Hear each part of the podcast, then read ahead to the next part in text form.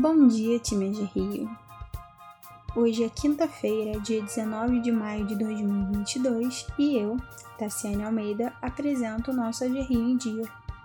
Vamos aos destaques de hoje. Agenda de eventos.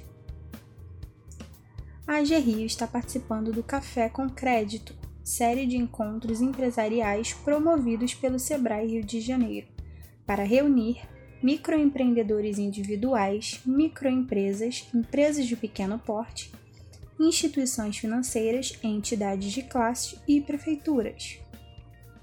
Além da agência, o evento conta com o apoio e a participação de outras instituições financeiras e associações comerciais. O gerente de micro e pequenas empresas, Bruno Eudes, esteve presente ontem em Conceição de Macabu, para a primeira etapa do evento. Até amanhã, dia 20, ele vai representar a Rio em Campos dos Goitacazes, São João da Barra e Macaé. Mercado de carbono.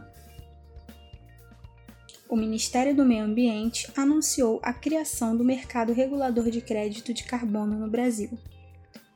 A iniciativa traz elementos inovadores e modernos para a economia sustentável, como o conceito de crédito de metano e a possibilidade de registro de processos e atividades nesse âmbito. Desenvolvimento econômico. O grupo Urca Energia anunciou 1,2 bilhão de reais em investimentos no Rio de Janeiro, em plantas de biogás em Seropédica, Nova Iguaçu e São Gonçalo. No início do mês, o governo do estado do Rio de Janeiro, através da Secretaria de Desenvolvimento Econômico, junto com a Biogás, a Associação Brasileira de Biogás lançou o mapa de biogás do estado do Rio de Janeiro. Ficamos por aqui, pessoal.